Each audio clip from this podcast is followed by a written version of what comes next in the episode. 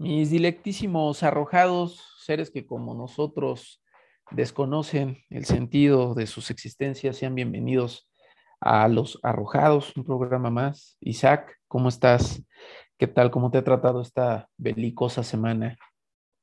¿Qué onda? ¿Os va bien? Pues como dices, esta, estas, pues esta existencia eh, es así, belicosa, hay que estar preparados para las sorpresas y como siempre mucho trabajo, mucho, mucho estrés, demasiadas eh, ocupaciones, pero bien, yo creo que uno se acostumbra a esto, quizás está mal, pero uno se acostumbra a tener que levantarse temprano, estar de aquí para allá atendiendo asuntos pendientes, pero, pero todo, todo chido. Y a veces pues la, la salida es como un poco las distracciones de las series, las películas, aunque no soy muy afecto, pero bueno, pues se, vale también que la gente las vea, ¿no? ¿Tú qué onda?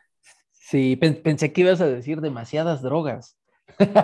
no, también, también. Que, pienso, que pienso que aplica. Hay, hay un autor italiano, se llama Burgo Patrice, y el vato tiene un texto que se llama La historia de las orgías. Muy bueno el libro. Creo que ya está descontinuado, me costó un poco de trabajo encontrarlo. Y él, y él dice que hay una suerte de proporción. Aquí hace una fórmula errada. Dice que hay una suerte de proporción entre el nivel de tensión y el nivel de orgía. Dice, hay una proporcionalidad. Y por orgía él, por supuesto, no, no, no está solamente pensando en un montón de gente encuerada y follando, sino que piensa en actos de liberación de estrés y depresión como las guerras mismas y en sí todas las prácticas de tipo eh, diversión, lúdicas, de entretenimiento. Entonces, yo creo que sí, cuando uno dice chingos de drogas, también puede decir chingos de problemas, ¿no? Es equidistante esto. Sí, y, sí, sí, sí, sí, tienes razón, también las, las series. Creo que el ver series eh, aplica también dentro de, esto, aunque yo no veo muchas, ¿eh? yo por muy estresado que esté, creo que no, no puedo saciar mi necesidad orgiástica a, fuerza de series en Netflix, o sea, necesito estímulos más potentes. Eh, y me impacientan, aparte, me impacientan, me, me aburren, no sé, no, no soy un gran consumidor de, series. De cine sí, ¿eh? pero de series no. Sí, no, es, difícil también para mí como encontrar una buena serie. Y no porque yo sea eh, una persona que, crea que sabe mucho de series, de guiones, películas, tomas, fotografía, etcétera simplemente porque no me gustan. Entonces yo soy un pésimo, este, digamos, eh, consejero, ¿no? O sea, si me dices qué serie veo, te voy a decir, no manches, no sé ni cuáles hay, o sea, esa es la cosa. Pero hay gente que lo hace y, está cool y como te decía, pues en estas semanas de, guerra, de, tanta belicosidad, pues sí, a veces un escaparate ahí en la, televisión está bien. Em, pero bueno, el día de hoy, eh, mi querido Osva, vamos a hablar de otro tema que también ese me divierte, o sea, me divierte porque realmente este, causa mucho, mucha risa, que son los memes. Este, todos estamos familiarizados con los memes, los memes pues ya se volvieron parte de nuestra vida cotidiana, yo podría decir, desde hace quizás dos décadas, probablemente.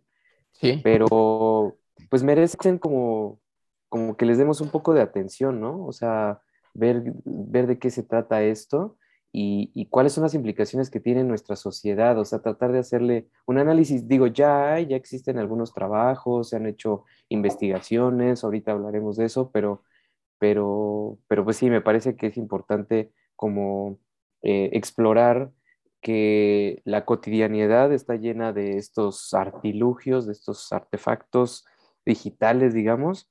Así que, pues tú, tú qué onda, qué piensas de los memes? Hay unos muy buenos, la verdad, unos muy cagados. Sí, sí, no, no, no, hay, hay una fauna varia ahí en el mundo del meme. Pero tú decías artilugios ¿no? tecnológicos, yo diría artilugios lingüísticos, porque al final orbita ¿no? en, el, en el mundo del, lenguaje. Creo que es su patria como tal, y el meme a su vez vive dentro de otra patria más compacta, llamémosle una, nación más compacta, que es el humor. y, que tiene un pelaje propio y que tiene características muy particulares y que creo que si las revisamos así muy generalmente podemos entender eh, gran parte de las complicaciones y de las complejidades de, este lenguaje llamado humor y, en particular meme. Yo, yo ahí, si lo tuviera que suscribir a, un espacio de lenguaje, sería el, del, de la polisemia. Son polisémicos, viven, viven en, en, este lugar analógico, metafórico, donde las lecturas literales se agotan y entonces tiene el riesgo siempre de la interpretación. Juega con ella, juega con el que interpreta y en ese sentido creo que es trampa y oportunidad. Creo que el, humor en general siempre se mueve con esta doble cara, ¿no? Es, como este dios bifronte, el dios Jano. Eh, entonces, pienso que, por ahí el humor siempre, desde antes de que hubiera memes, o sea, desde que hay léxico, pienso yo, desde que hay lenguaje, eh, el, humor ya es problemático, ¿no? Y, es, y es difícil de decir, es difícil de decir para quién trabaja, para, la, eh, para el poder, para los marginados, para los livianos, para los ignorantes, para los cultos. Si uno intenta buscar para qué bando juega el, humor, no da, no da, ¿no? Y esa parte es interesante, eso hace que el humor tenga eh, una, amplia gama de posibilidades. Y entonces creo que cuando lo usas, eh, podría pasarte lo que te pasa con el alcohol o lo que te pasa con otras tantas sustancias de capacidades, eh, ¿cómo le podremos llamar? Enervantes, que es que Mm, tú podrías jurar que estás contando el chiste, pero puede ser que el chiste te esté contando a ti. Tiene esta doble posibilidad. Entonces, bueno, yo, yo diría que lo primero sería estar de acuerdo en que el humor es un lenguaje polisémico que queda siempre suscrito la interpretación y por ende, eh, caminando por esa delgada línea entre la ambigüedad, el doble sentido, la mala intención, el exceso de astucia, siempre ahí, ¿no? Y el meme eh, es un, como dices, una síntesis lingüística porque definitivamente eh, una de sus funciones es comunicar, o sea, está comunicando un mensaje. Los memes, muchos de ellos están acompañados de textos, ¿no? O sea, que sintetizan una frase, digamos como un axioma, un dicho, un, una, no sé, una sentencia y justo tienen la forma o pueden tomar la forma de la intención que, el, que uno de los interlocutores está tratando de poner, ¿no? Puede tomar la forma humorística, como te decía, o sea, hay memes muy, muy chistosos, muy cagados que, que, que los manejamos, los usamos, los buscamos, los creamos inclusive, Em, justo para enfatizar algo que, nos pareció este, pues, pues digno ahí como de mención, ¿no?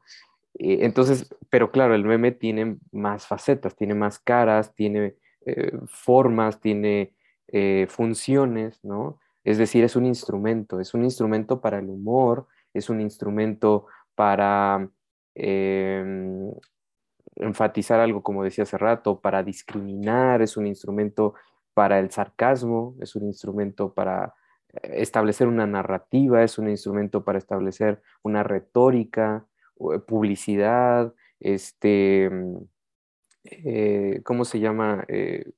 digamos, también en política también. O sea, hay todo este, esta construcción de memes para posicionar ideas, candidatos, para burlarse de un candidato, para y eso es muy fácil de hacer, es muy sintético, es muy abstracto y eso eh, me parece que permite su viralización, ¿no?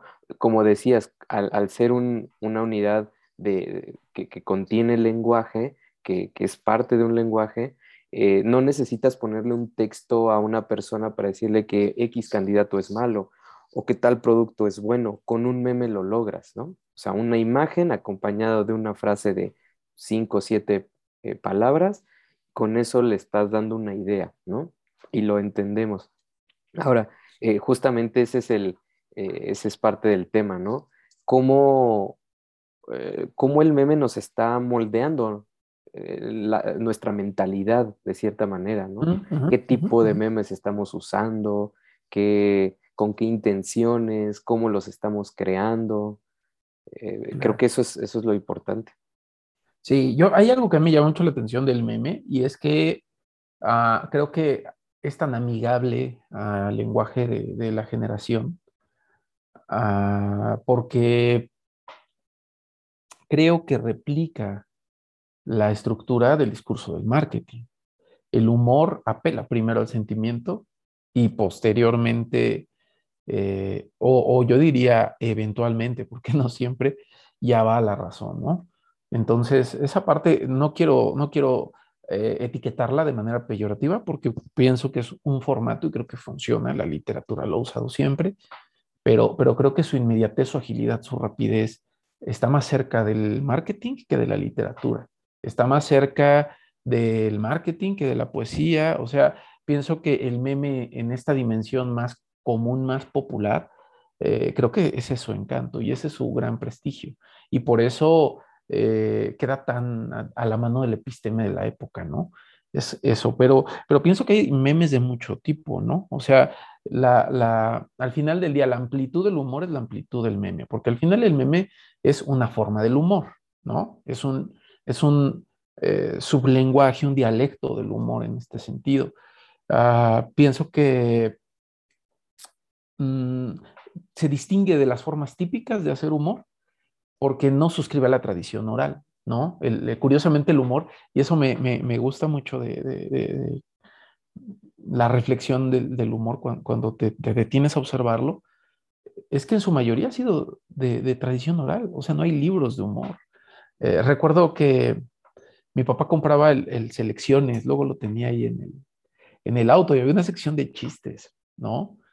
Pero bueno, o sea, salvo esa, yo no recuerdo otra. Digo, han, hecho por ahí compendios, ya, ya pasando la parte filosófica del humor, han hecho compendios de chistes de este Zizek, por ejemplo, que es un buen humorista el cabrón.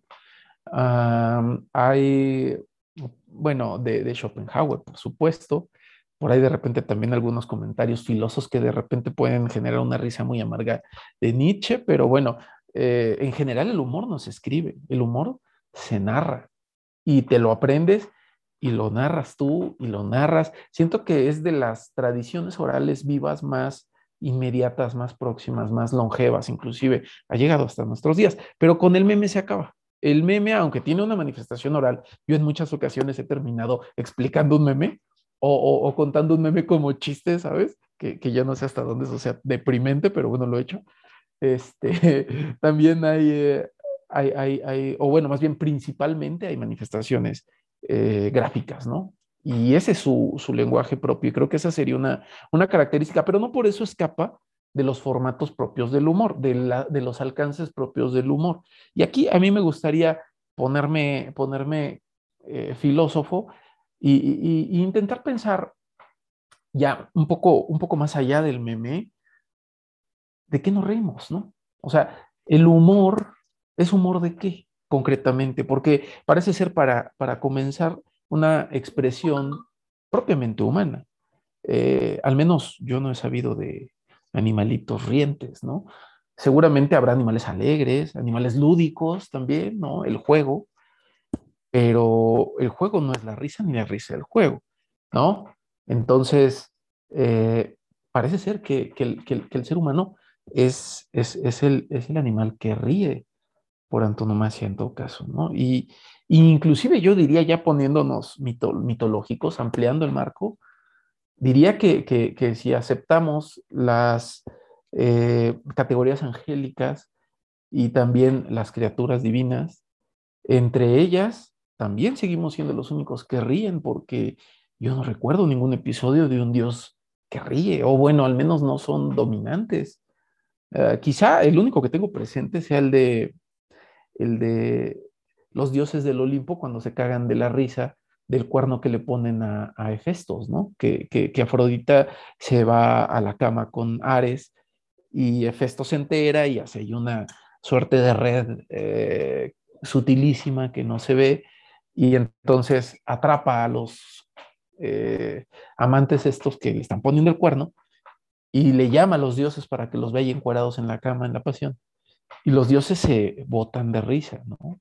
Risa que no sé si, si, si lo que les da risa es que Hefestos, un dios, se esté preocupando porque se están dando a su morra siendo un dios y eso es ridículo, eso es más humano que eh, divino o no sé de qué venga, pero el punto es que ese episodio es como el único en donde recuerdo a los dioses así, cagados de risa. Otro no lo tengo a la mano.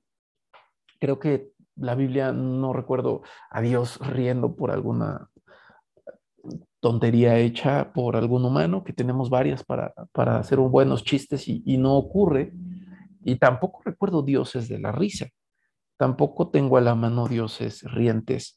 Este, se habla de, de, un dios nórdico y tengo poca, poca bibliografía, si es que no hablaré al respecto de él, solo lo mencionaré.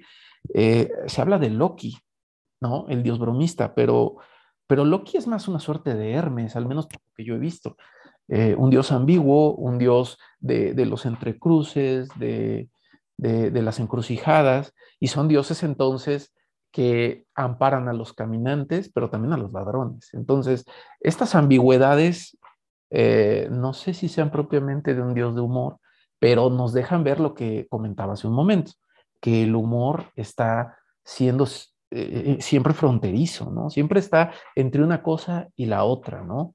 Por eso me parece que, que queda muy a la mano de la polisemia, ¿no? Pero, pero con todo, ¿qué podría ser lo humano del humor? ¿no? Ya que hemos visto que no hay un Dios del humor propiamente, ¿qué podría ser lo que diríamos que lo hace humano?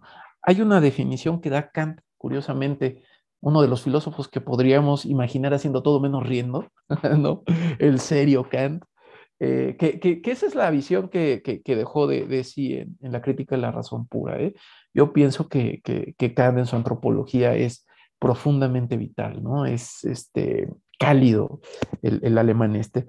Él, él, él dice que la risa es la emoción que nace de la súbita transformación de una espera en nada.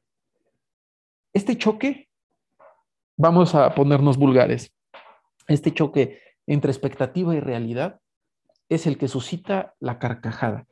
Esto así visto y dicho como lo acabo de hacer no tiene gran impacto, pero si eso lo convertimos o lo trasladamos hacia una proyección más amplia, como por ejemplo la expectativa desde la que normalmente nosotros nos pensamos que es la eterna, la del que no muere, porque creo que todos estamos convencidos de algo y es que no solo no queremos morir, sino que cuando actuamos normalmente dejamos de ver que vamos a morir y lo hacemos, eh, pues pienso yo deliberadamente, porque no, no, no nos permitimos que ese pensamiento se cuele cuando estamos haciendo un plan para comprar un auto, por ejemplo, o para ir de shopping por ropa.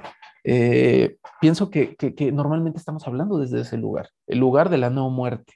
En ese sentido, la posición de nuestro diálogo habitual es una suerte de, eh, ¿cómo le podríamos llamar? Presupuesto de eternidad, ¿no? Eh, nos vemos en el espejo y nos peinamos y nos arreglamos y nos decimos, güey, un día vas a morir. O sea, no lo haces, dices, güey, me veo increíble y hoy la voy a romper. Esa es la actitud que traes.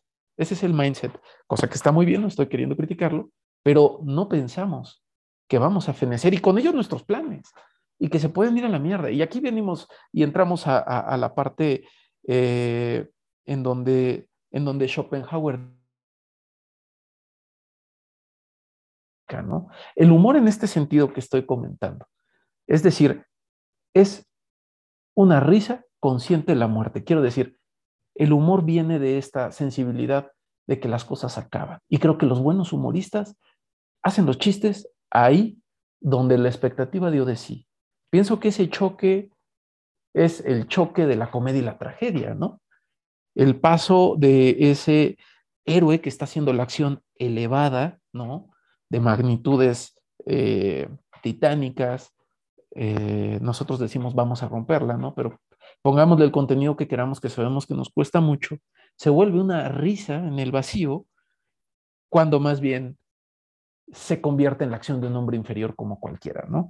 Que es cuando fracasas, que es el común denominador de la experiencia humana, fracaso. Después te inventas una serie de matices de, de, de, de blanco a negro, donde te construyes una excusa para decirte, ok, la cagué, pero la batí menos que ayer, ¿no?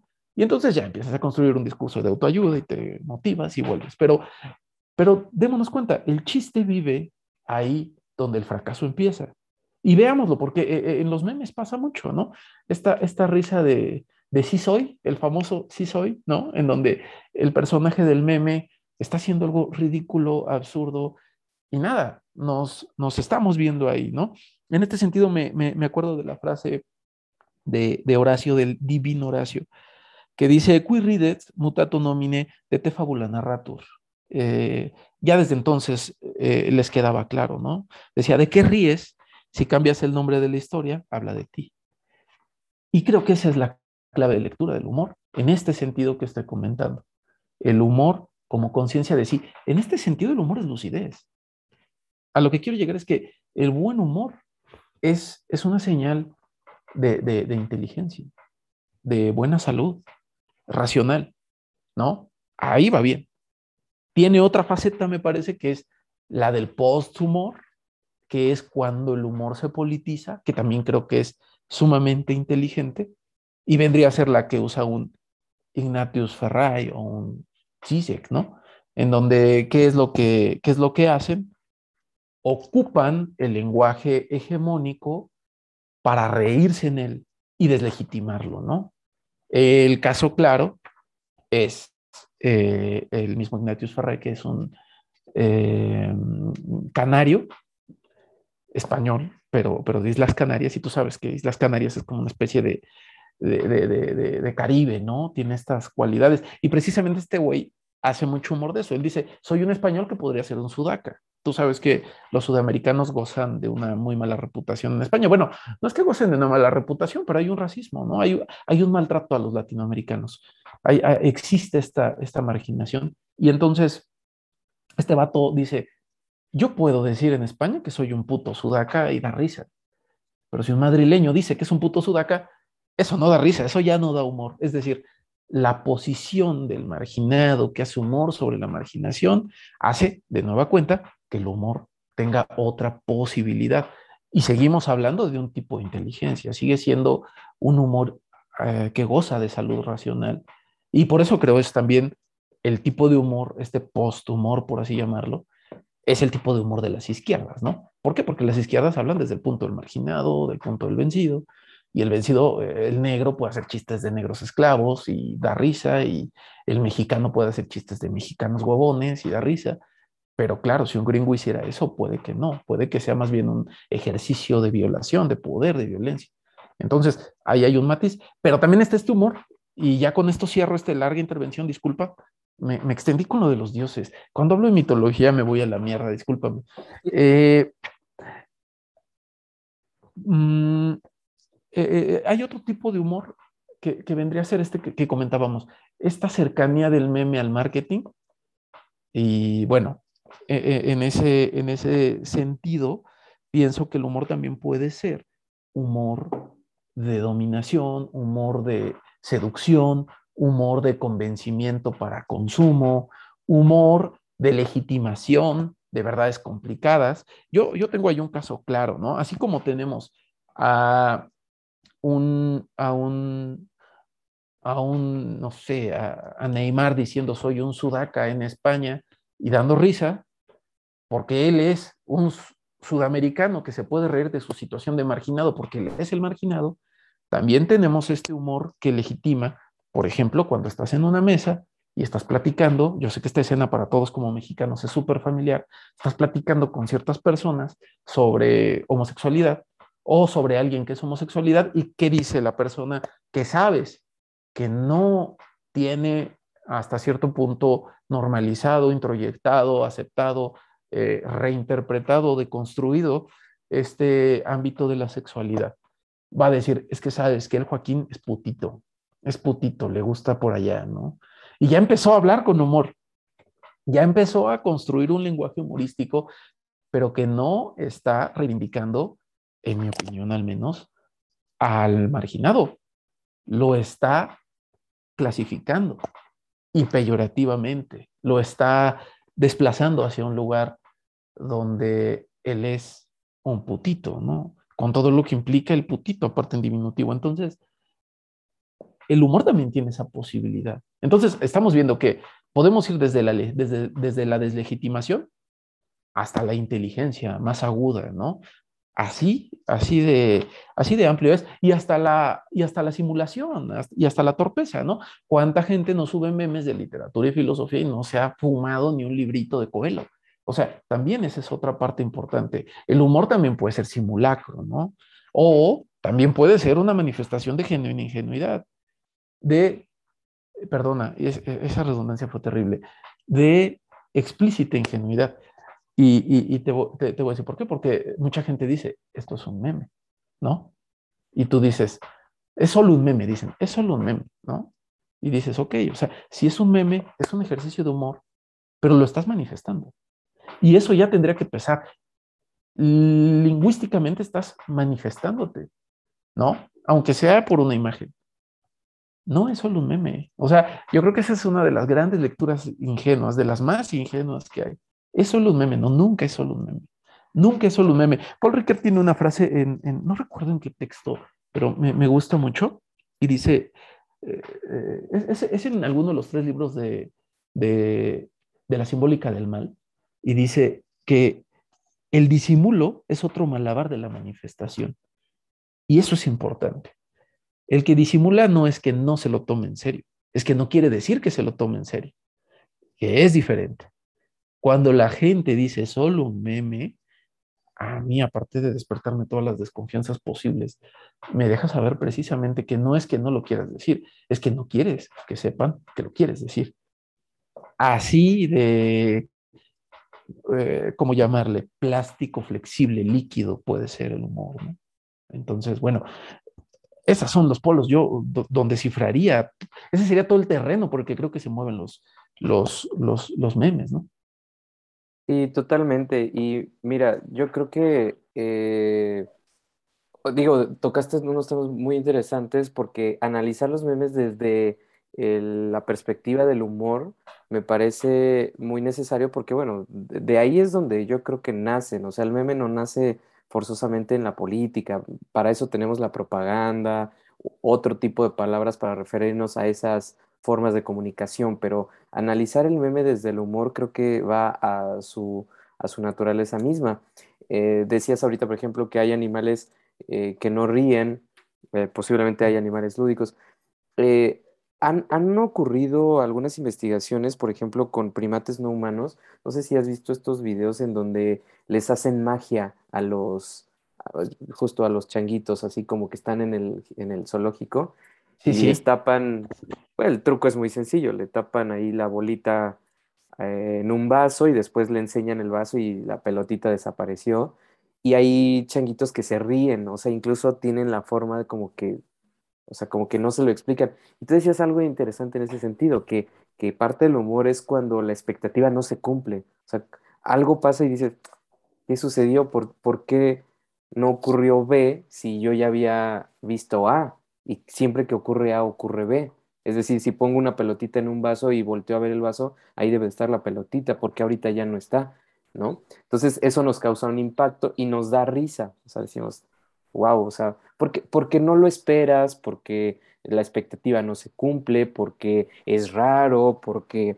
Ahora, en los primates no humanos pasa. Aquí la gran pregunta, y creo que muchos, muchos etólogos lo, lo, lo han escrito, lo saben, lo repiten. Eh, claro, desde las ciencias cognitivas también es esto de qué nos podrían explicar los animales si pudieran comunicarse con nosotros. O sea, que le podíamos preguntar al changuito, ¿no? ¿Qué, qué este, o sea, ¿por qué te reíste? O, o, al perro, ¿por qué das vueltas antes de que te vayas a dormir? O sea, ¿sabes? Como todas esas cosas que los animales hacen y que pues, nosotros no comprendemos porque hay una clara barrera de lenguaje, de comunicación entre ellos y nosotros, ¿no? Pero bueno, eh, lo que quiero decir es que no, e, no por ello eh, podemos concluir que no tienen procesos cognitivos superiores, altos, que les permitan reírse, tener un cierto tipo de humor, sin verlo desde el punto de vista antropocéntrico, desde eh, es decir, que, que, pensemos que solo nosotros tenemos humor, sino quizás ellos tienen un tipo de humor distinto, pero quizás lo tienen. Eh, entonces, em, eh, digamos, no, no, no soslayarlo, ¿no? O sea, tenerlo ahí en consideración. E, eso es por un lado. Y, y también ahí recordaba este libro de Norbert Elias, este filósofo alemán también, por cierto, eh, que, habla, en muchas de sus obras habla, digo, eh, no, solamente en un libro, pero habla de el proceso de civilización, o sea, cómo pasamos de literal hacer del baño en un eh, árbol o ahí donde se nos ocurriera, como los caballos, ¿no? A construir lugares, letrinas, lugares privados, hasta inclusive adornar nuestros baños. O sea, hoy en día tenemos baños con cierto tipo de espejos, de ciertos colores que combinan con regaderas. O sea, un lugar para hacer una necesidad tan básica se civilizó en un proceso. Y dice Norbert Elias, ¿en qué momento ocurrió eso? O sea, ¿por qué? ¿No? también hay un análisis muy, eh, muy interesante que hace de sonarnos. O sea, ¿en qué momento pasamos a a sonarnos así con mucho cuidado y, casi casi hasta pedir perdón de que, ay, perdón, me soné como si eso fuera algo súper raro de hacer, ¿no? aquí lo que, eh, en lo que quiero entrar es en que para Norbert Elías, el deporte e inclusive el humor es parte del proceso de civilización en el ser humano. O sea, antes nos podíamos, eh, podíamos hacer una, una pelea pues simplemente porque pues, el otro de enfrente te vio feo o te sientes amenazado y pues vas y, y no sé, eh, claro, lo agredes, lo violentas, pero dice Norbert Elías, el deporte justamente sintetiza eso, ¿no? O sea, lo civiliza, lo cambia, porque ahora te estás agrediendo, pero estás de acuerdo en la agresión, eso es muy raro. Por ejemplo, en el fútbol americano, o sea, voy y te aviento, pero no te vas a levantar a volverme a aventar y ni nos vamos a quitar el casco para pelearnos. Sabemos que eso que yo te hice de aventarte está dentro de una regla. O sea, el proceso de civilización está dentro de cierto, de un perímetro que te dice esto se vale hacer, esto no se vale hacer, esto se puede hacer, etcétera, ¿no? Y ahí también entra el proceso de humorístico, por eso lo estoy tratando como de tejer en esto que estoy diciendo. O sea, el proceso humorístico definitivamente tiene un elemento este, eh, de, digamos, procesos cognitivos superiores, es decir, si hay un elemento que nos, eh, que nos tiene que eh, permitir analizar información que, que, ocurre de manera sorpresiva, no lo sé, por ejemplo, no me atrevería a decir que los peces ríen, e, eso sí no, porque los peces, ¿sabes? Su, su, cerebro es mucho más básico. Y, y eso sí se ha documentado inclusive que su memoria es mucho más básica, etcétera. Pero en, animales no humanos más cercanos a los primates, a los mamíferos, ah, tiene que haber a fuerzas procesos humorísticos, o sea, estoy seguro. Y en las aves también. Las aves son súper lúdicas, ¿no? Por ejemplo. Entonces, ahora, todo esto que estoy diciendo es eh, cómo nosotros creamos el humor eh, y lo sintetizamos en los memes para enfatizar cosas que ocurren en la cotidianidad. Es decir, hay cosas que, de, las que somos testigos e incluso autores eh, que, dan risa y que se pueden convertir en un meme, pero quizás alguien tuvo la oportunidad de grabarlo, de tomarle una captura de pantalla, de lo que tú quieras, y entonces ya es cuando entra en el mundo digital y precisamente se convierte en, un, en una unidad cultural de información de, humor en la que nosotros eh, pues somos partícipes, ¿no? Entonces, ahora, también de lo que acabas de decir, yo, yo tengo una, me, surge una pregunta, porque tú decías, bueno, alguien de Madrid podría decir que es un eh, sudaca, pero eso es lo que le llamamos un, un, chiste incómodo, un mal chiste, ¿no? Es como de no tenías por qué... Políticamente incorrecto. Políticamente incorrecto, o un, por ejemplo, ¿Cuántas veces no nos ha pasado? Digo, a mí me ha llegado a pasar y es hasta cierto punto penoso, pero que estás, no sé, en una reunión y dices un comentario, ¿no? Por ejemplo, ah, retomando el chiste, el tema de los homosexuales. Yo digo, ay, no sé, los homosexuales, tal cosa. Y yo no sé que en esa reunión hay una persona homosexual. Y entonces el chiste se volvió incomodísimo. Fue como de, no digas eso porque aquí, aquí hay una persona que es homosexual. o sea, fue un al, al, menos hasta que la persona homosexual de la reunión se une al chiste. Y se usa como parte del humor, ¿no? O sea, claro, rompe la atención, ¿no? Lo, comentado. Exactamente. Ah, y justo esa es mi pregunta. ¿De quién nos podemos burlar? ¿De quién nos podemos reír? ¿Hasta dónde nos podemos reír? Creo que, creo que ese es también básico, ¿eh? Porque, a ver, eh, muchas personas han dicho que yo vengo de la comunidad LGBT, yo puedo hacer chistes LGBT y dices, bueno, ok, tú no porque tú eres heterosexual y si haces un chiste de homosexuales, pues te estás burlando, o sea, y eso perpetúa la marginación, la discriminación, etcétera, ¿no? Entonces, por eso mi pregunta es, ok, entonces, ¿de quién me puedo reír? ¿De quién me puedo burlar? ¿En qué contexto? Solo si yo soy víctima de cierta marginalización, discriminación, ¿me puedo burlar? O, o, lo puedo hacer aunque yo no sea, por ejemplo, de la comunidad LGBT. O sea, ¿puedo hacer chistes de eso? también hay temas súper espinosos, el aborto. ¿no? Hay gente que hace chistes de aborto y es como tú, tú por qué haces eso, qué te pasa, tú ni, tú ni eres mujer.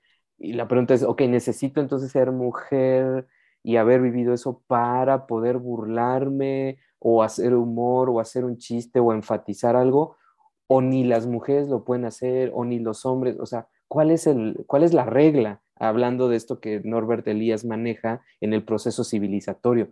Ahora, para concluir esta, esta, este tema, me parece que los memes son eh, las unidades culturales para un proceso de civilización. O sea, nos estamos recivilizando desde el meme.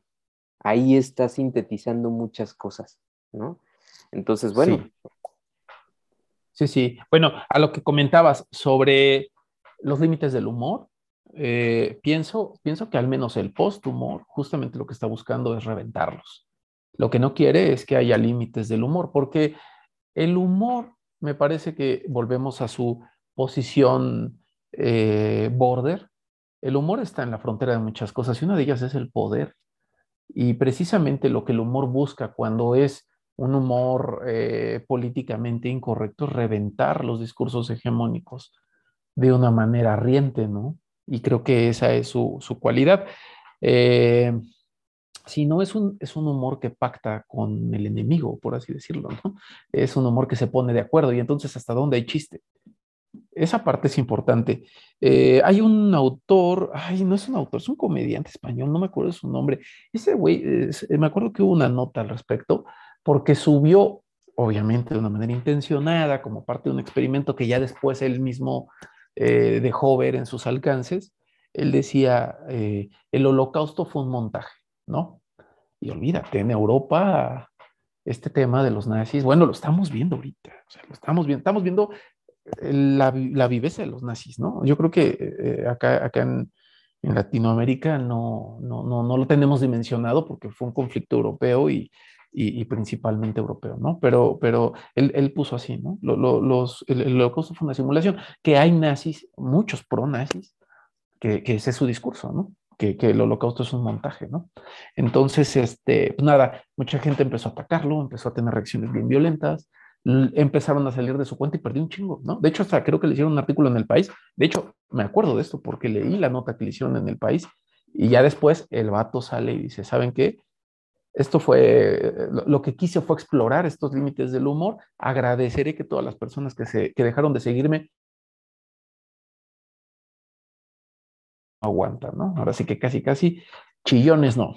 Eh, pero es difícil, ¿no? Es difícil porque la sensibilidad, ¿hasta dónde te puede dar, ¿no? Y aquí, ojo, ¿eh? que, al, menos yo no veo cómo ese chiste vulneraba una estructura de poder, no, no lo sé, quizás sí, pero, pero mi, comentario no va como, como de la esencia ideológica del, chiste de este güey, sino el, el hecho de que hasta dónde hay un límite, no lo sé. Porque bastó que él como usuario del humor como el que lo ejerció dijera, es que era un chiste. Volvemos al tema. es un meme, era solo un meme, ¿no? Pero la pregunta es hasta dónde es un meme.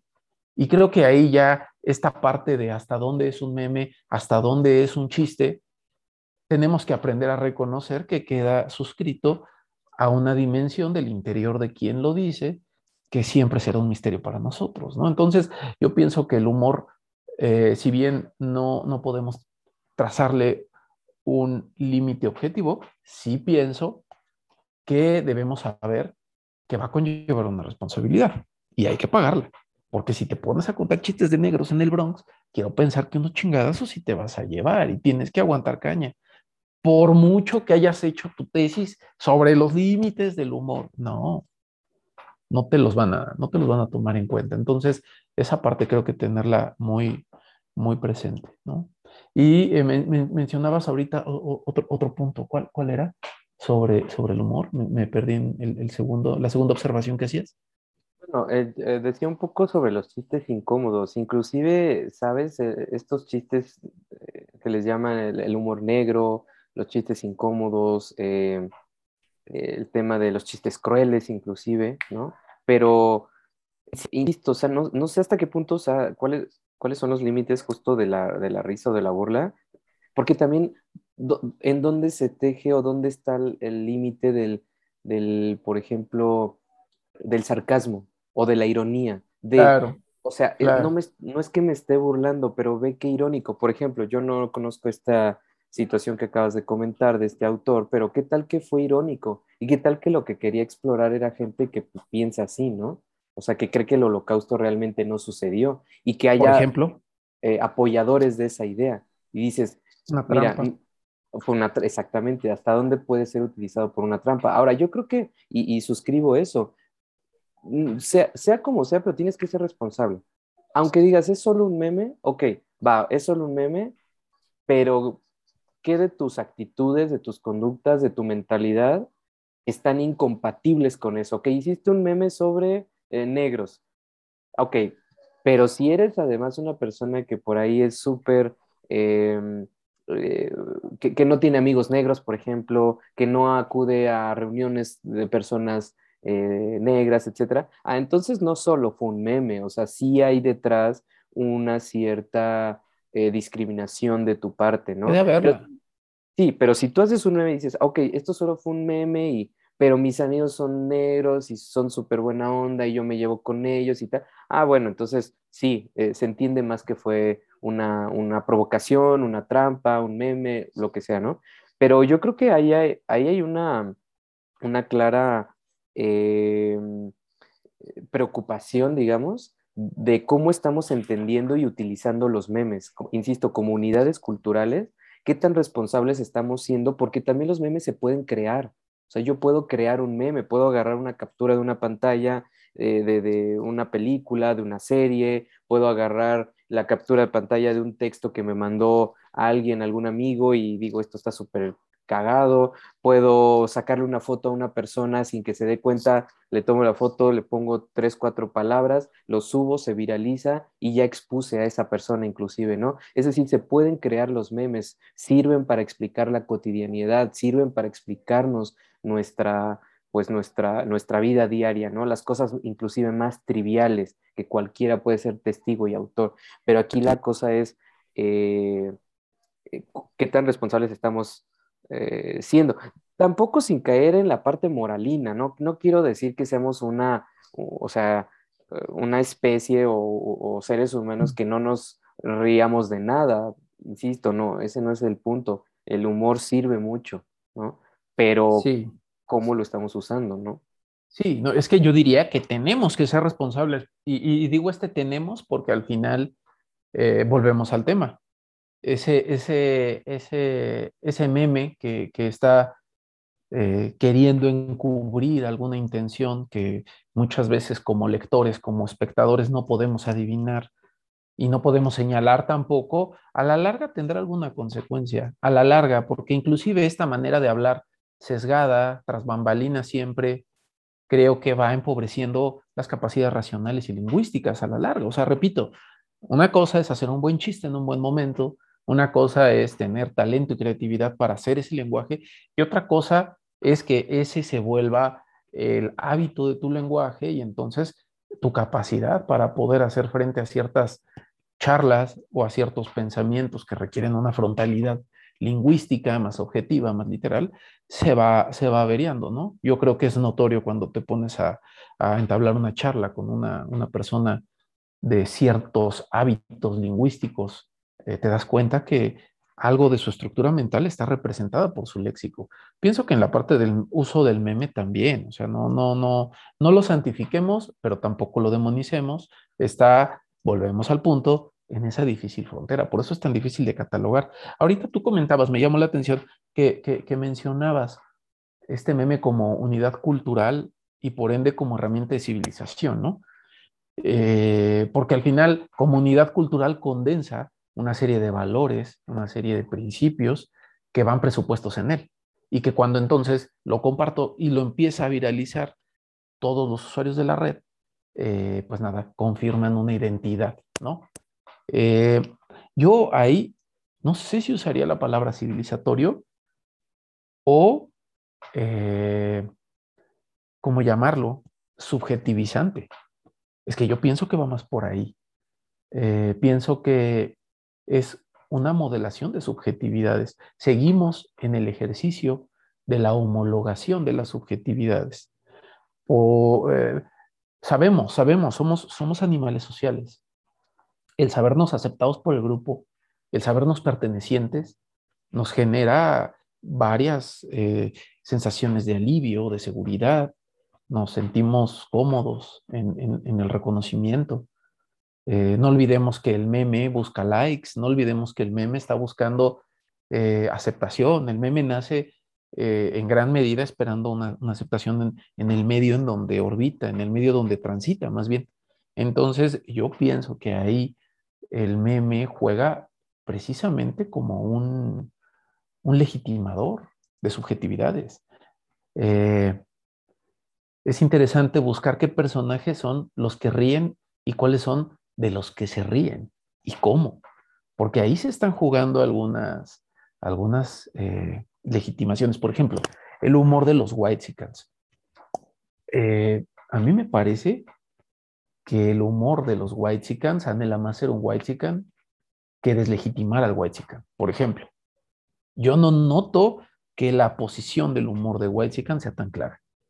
Y eso es extraño, ¿no? Quiero decir, los white son subjetividades altamente privilegiadas y capitalistas. Cuando ves el discurso promedio del usuario, sí te preguntas, bueno, ¿y quién de toda esta banda no quiere ser blanca y capitalista, no? O sea, pareciera que ese es el aspiracional, más bien, ¿no? El, eje aspiracional. Entonces, también, te repito, hay memes que generan un, un condicionamiento, una subjetivación, guían la mano, ¿no? Hasta cierto punto por dónde, por dónde tiene que ir escribiendo. Entonces, ahí yo, yo pienso que no sé si ese sea un límite, pero sí creo que como usuarios tenemos que eh, tener una vista más aguda. Sí, y, ¿sabes? Eh, creo que el, meme como tiene todas estas características, o sea, como decimos, es una unidad cultural, va a ser muy contagioso, eh, sintetizan información, son muy abstractos porque no necesitan ponerte un texto completo, sino que una imagen, insisto, acompañada de cuatro o cinco palabras, sintetiza toda una idea mucho más compleja, eh, que los memes también, pues la mayoría son a partir de imágenes, eh, que curiosamente también aquí es algo interesante. Eh, no sé si llegaste a, mm, bueno, has visto estas investigaciones sobre los eh, las pinturas rupestres que se encuentran sobre todo en España, en algunas cosas de España, son, este, son justamente eh, imágenes, o sea, algo está pasando, o sea, eh, hay una escena descrita en las cuevas, ¿no? O sea, cacería, manos que, yo creo que nuestros antepasados se pintaban y ponían la mano y decían, a ver, esa es mi mano, pero no, no es mi mano, ¿no? El clásico también eh, juego de palabras que hace René Magritte en, este, en esta obra que es muy famosa, que es Esto no es una pipa, ¿no? Y que todo el mundo dijo, entonces, ¿qué es? Y él respondía de manera muy irónica, muy inteligente, ¿no? Escapándose de manera muy astuta, diciendo, pues es que no es una pipa, es la pintura de una pipa. Ay, bueno, pero obviamente, claro, esa diferencia de que no es una pipa a ser la pintura de una pipa es muy, muy eh, importante, porque, claro, este, decía él, a ver, no te la puedes fumar, o sea, ponle tabaco y fuma.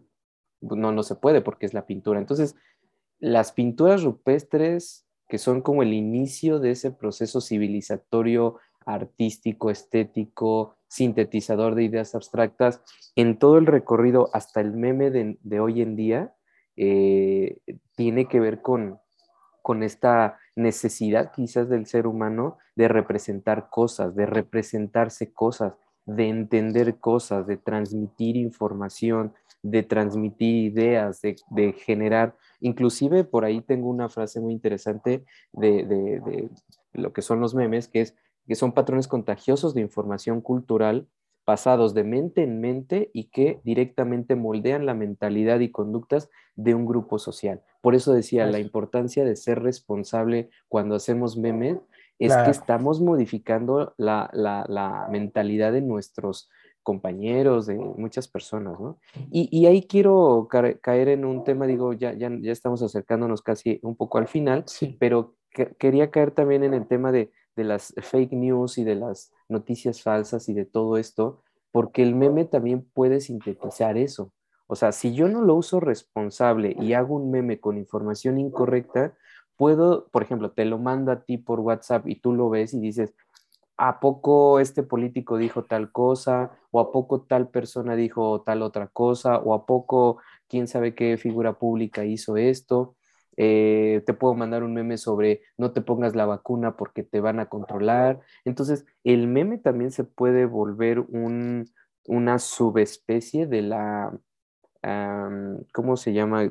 Lo acabo de mencionar hace un rato, de la propaganda, ¿no? Y de las fake news y de la posverdad, ¿no? Totalmente, totalmente. Entonces, del humor o de esta parte humorística que puede sintetizar un meme que dices, no manches, está súper cagado esto, eh, viene este proceso de ahora voy a, brindar información falsa a través de un meme, porque sintetiza información abstracta. Pues rápido te lo te causa ese impacto, ¿no? Claro, y la, aceptas aparte, porque la risa tiene un tono de positividad. Y eso es interesante. Yo recuerdo que cuando me salía con la mía en la escuela, eh, algo que, que, yo tendía a hacer era intentar en medio del cagón que me estaba poniendo algún maestro, el suscitar la risa, porque es una manera de tregua, es una manera de pacto. Te caí bien, ya no nos odiamos. La risa es una herramienta bien compleja. Entonces, cuando yo te tiro un chiste que atenta contra una convicción moral o intelectual que tú tienes, pero te saca una risa, hay algo en donde dices, o sea, sí, pero no nos estamos entendiendo, hay, hay, hay, algo de guiño en la risa, ¿no? Entre el que hace reír y el que se ríe. Es un punto de acuerdo y creo que eso, por un lado, digo, está bien, creo que está, está bien esta faceta de, de entendimiento en la risa, pero por otro lado es peligrosa porque concedes, porque convence, seduce. La risa seduce. Y, hay que tener cuidado. Cuando te estás ligando a una morra o a una morro güey y en, y en, el, en el filtreo hay eh, alguna, alguna propuesta complicada de hacer de manera frontal y literal, la risa muchas veces vale como señal de avance. Muy peligrosa porque hemos visto que sí, pues eh, avanzas y tiras a gol, pero también hemos visto muchas veces que han sido actos eh, que al final resultaron ir en contra del, consentimiento de las personas. Y en vez de tener un amante, tienes una víctima. Así de delicado, ¿no? Entonces, insisto, el humor, curiosamente, tiene una faceta muy seria. Tiene una faceta seria. Creo que hay que manejarlo como se manejan los cuchillos de dos filos, con muchísimo cuidado y atentos, ¿no? En especial cuando lo manejan con nosotros. Yo creo que cuando uno tira su humor, al final del día se va notando interiormente. Creo que cuando hay que estar más alerta es cuando te están usando humor para ti. Y aquí, pues vamos, el zeitgeist de la época es el humor. También y ahí yo, acercándonos ya al final, quisiera aportar una última reflexión al respecto. Eh, eh, soy pro humor, por supuesto. En mí vive algo de humorista, creo.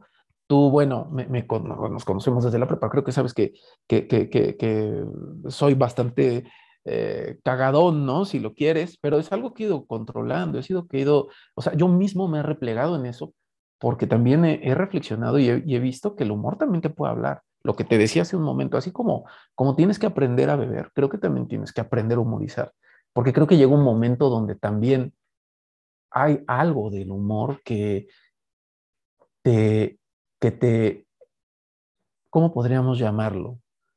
Mm, creo, que, creo que hay algo del humor que así como te libera, también puede funcionar de jaula, ¿no? También puede funcionar de amparo a actitudes, a principios, a valores, a situaciones, que para que puedas volver a humorizar sobre ellas necesitas tomar control de ellas, ¿no? Estoy hablando de ciertas ideologías. Cuando uno se somete a un trabajo de reflexión de sí para eh, reconstituir algunas dimensiones de tu propia subjetividad, a veces el humor también estorba. A veces hay que ponerle una pausa porque te cuesta trabajo investir las ideas con humor, porque estás en un proceso de reidentificación, de deconstrucción, de revaloración. Por eso no me parece raro que, por ejemplo, con las feministas eh, no sea tan eh, bien recibido el humor en todos los casos. Creo que son cautelosas porque saben lo que puede hacer. También, por otro lado, creo que como todo movimiento político, tiene una versión con riesgos fascistoides como siempre, y sabemos también que el fascismo, sabemos también que los totalitarismos no tienen buen humor, ¿no? Los totalitarismos están buscando los discursos literales, están buscando eh, las metáforas eh, lo más lejos posible, dejarlas lo más lejos posibles. O sea, también tiene esa, esa faceta, pero, pero pienso que al menos en un momento de tránsito, el humor cuesta un poco, al menos a mí me ha costado, y lo he, lo he ido disminuyendo, y creo que eso también me ha dejado construirme un criterio al respecto de este exceso de humor en el lenguaje del, del meme. Y pienso, pienso, te soy muy honesto, que está muy sobrevalorado también el humor en nuestro tiempo. Creo que ya eh, su, su, licencia de espontaneidad eh, comienza a ser sobreusada para encubrir más bien otras cosas, cosas de las que hemos hablado ahorita. No quiero volver a, montar el mismo speech, pero creo que, creo que sí tiene eh, algo de sobrevalor, ¿no?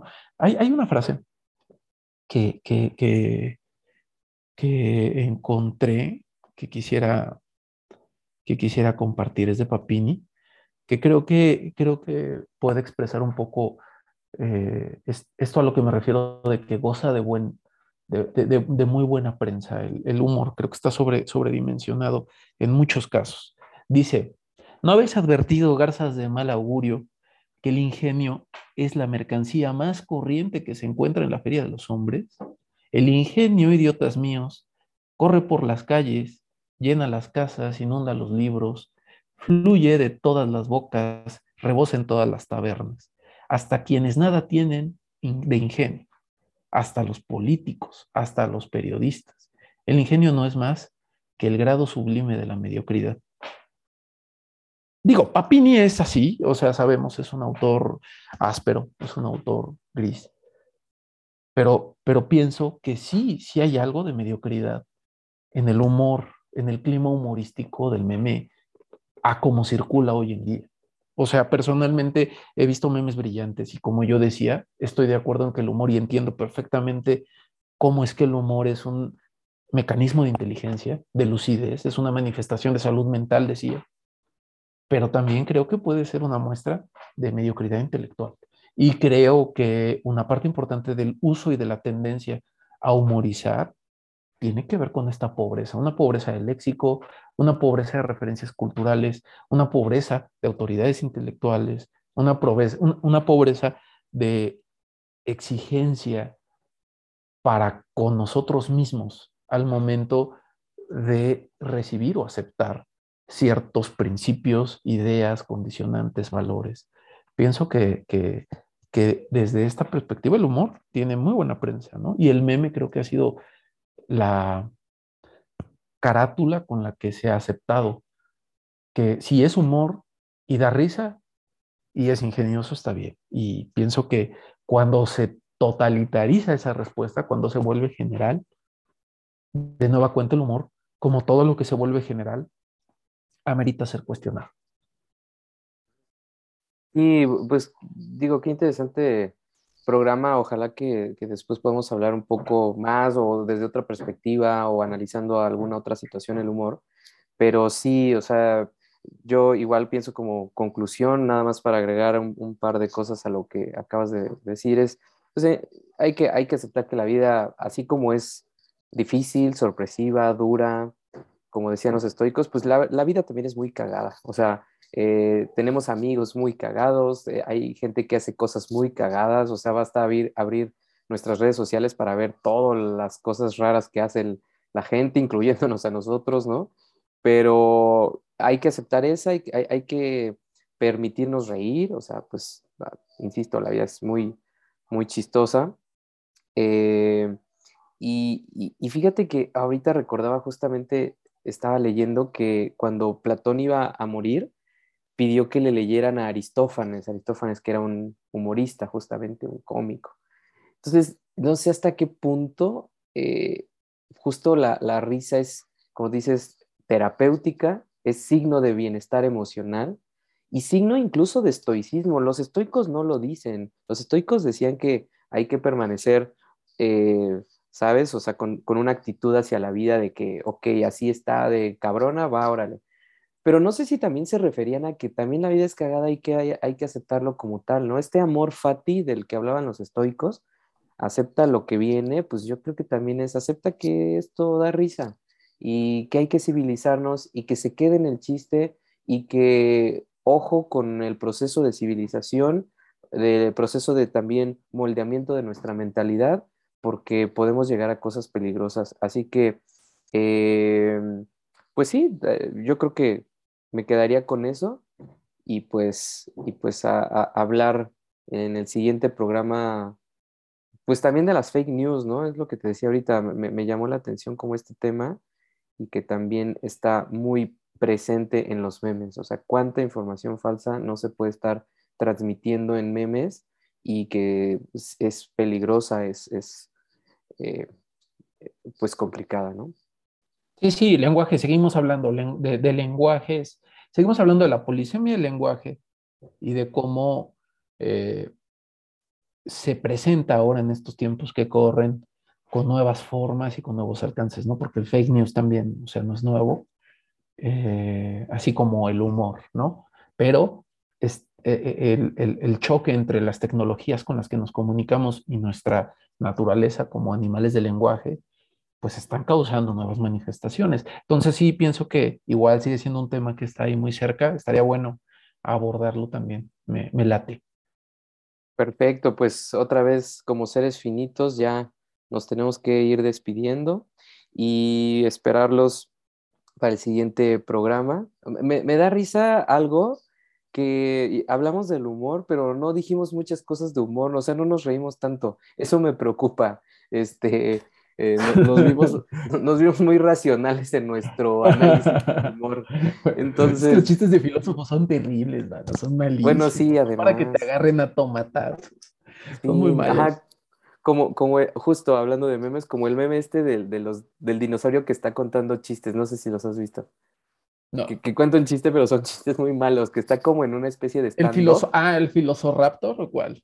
No, no, no, eh, hay otro, es, eh, están los dinosaurios ahí, o sea, es como una ventanita y están los dinosaurios ah, ya, ya, ya. sentados en el bar, cuenta un chiste y se le sale una lagrimita porque es así de, qué pésimo chiste son muy malos, son muy malos. Y yo aparte soy un mal narrador de chistes. Soy bueno convirtiéndome en un chiste, así sí, pero, pero no soy malísimo para contar chistes. Pero sí, un poco serios, tienes toda la razón.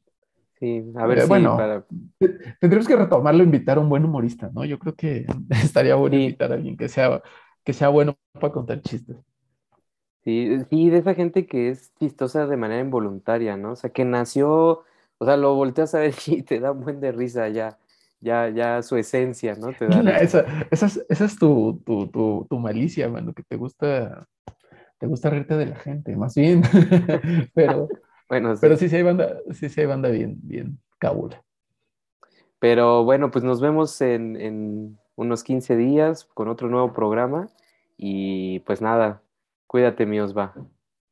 Tú también. Y un saludo a de la los vida. que nos han escuchado. Sí, cáguense de risa, sin, sin miedo. Cuídate mucho. Bye bye. Cuídate también tú. Gracias.